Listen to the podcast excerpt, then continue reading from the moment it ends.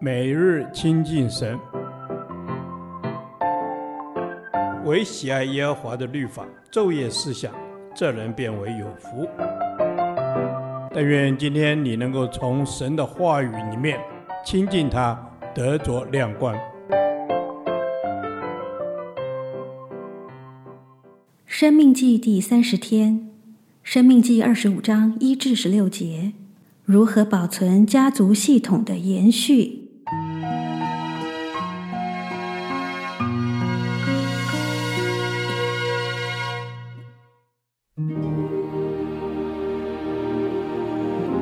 人若有争讼来听审判，审判官就要定一人有理，定恶人有罪。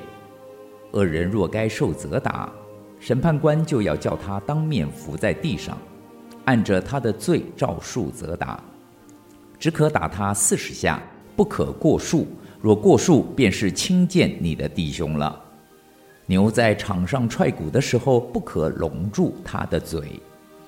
弟兄同居，若死了一个，没有儿子，死人的妻不可出嫁外人。她丈夫的兄弟当尽弟兄的本分，娶她为妻，与她同房。妇人生的长子必归死兄的名下，免得他的名在以色列中涂抹了。那人若不愿意娶他哥哥的妻，他哥哥的妻就要到城门长老那里说。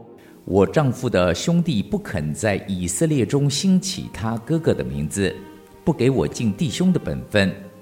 本城的长老就要召那人来问他，他若执意说我不愿意娶她，他哥哥的妻就要当着长老到那人的跟前，脱了他的鞋，吐唾沫在他脸上，说：凡不为哥哥建立家室的，都要这样待他。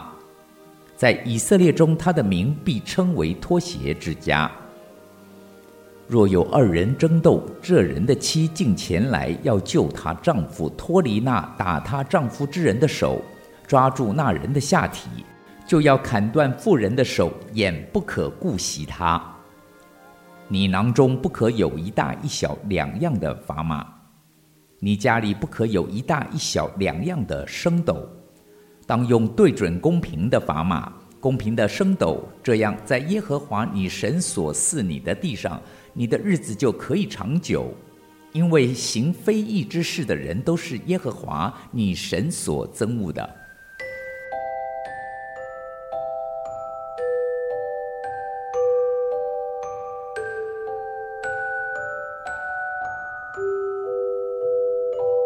一为兄长立后嗣。由于神拣选以色列民族作为他救赎人类的一支，因此他们的后裔必须不断延续，而这个观念在律法上也是重要的课题。弟兄同居，若死了一个，没有儿子，死人的妻不可出嫁外人，她丈夫的兄弟当尽弟兄的本分，娶她为妻，与她同房。妇人生的长子必归死兄的名下。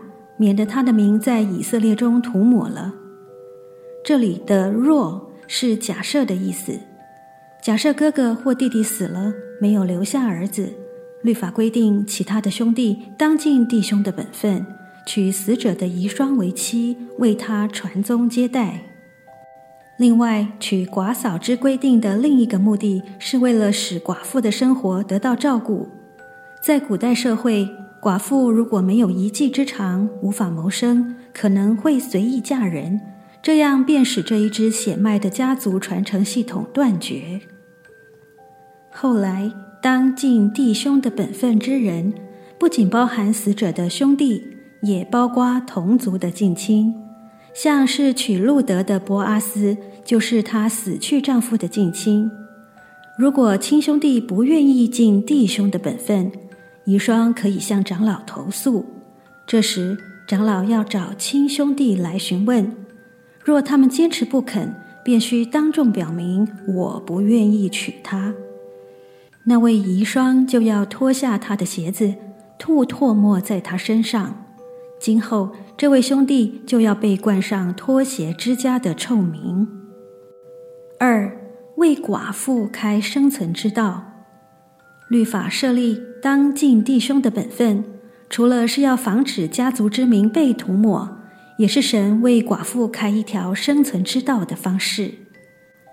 在路德记，拿尔米的丈夫与两个儿子都死了，她要媳妇们都回去本国，但是路德不愿意，她要与婆婆一同回犹大的伯利恒。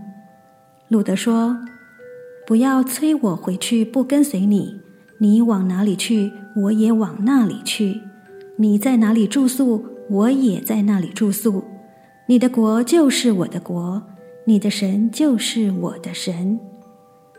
因为路得以耶和华神为他的神，他坚心倚靠耶和华，神就使他不羞愧。”后来，他与波阿斯结婚，成为大卫王的曾祖母。请思想，我在困境中都倚靠谁呢？我是否愿意学习路德，艰辛倚靠耶和华呢？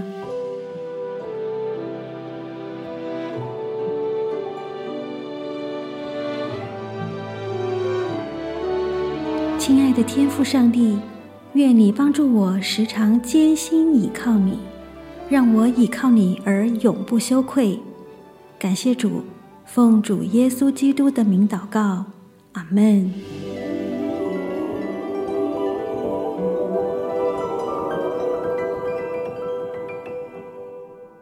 导读神的话，诗篇七十一篇一节：耶和华，我投靠你，求你叫我永不羞愧，阿门。哈利路亚，耶和华，我要投靠你。在这个世上，没有比神更可靠、更安全得保护。阿门。我要时时都来依靠你，耶和华，享受从你而来的真平安。阿门。是的，耶稣，我们要享受从你而来的真平安，因为你就是创造天地万有的主，我们是你手所创造的，唯有你。在你的翅膀荫下，我们得保护。阿门。耶和华投靠你的，必得保护，也必不羞愧，因为你是荣耀的神，因为你是万军之耶和华。我们是属你的，凡投靠你的，永不羞愧。阿门。主啊，凡投靠你的，不致羞愧。亲爱的耶稣，求你做我坚固的磐石。你是拯救我的神，你是我所盼望、所依靠的神。你过去怎样来恩待我、扶持我？我知道你现在仍然是那位乐意帮助我的神。Amen。是的，主耶稣，你是乐意帮助我们的神。我们一生都要来抓住你，因为我们抓住你，我们就能够把我们自己放在你的手中。愿圣灵来引导我，不叫我迷失了方向，偏离了你。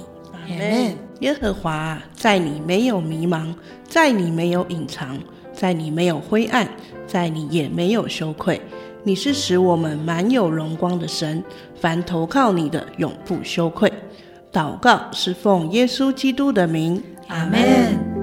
耶和华，你的话安定在天，直到永远。愿神祝福我们。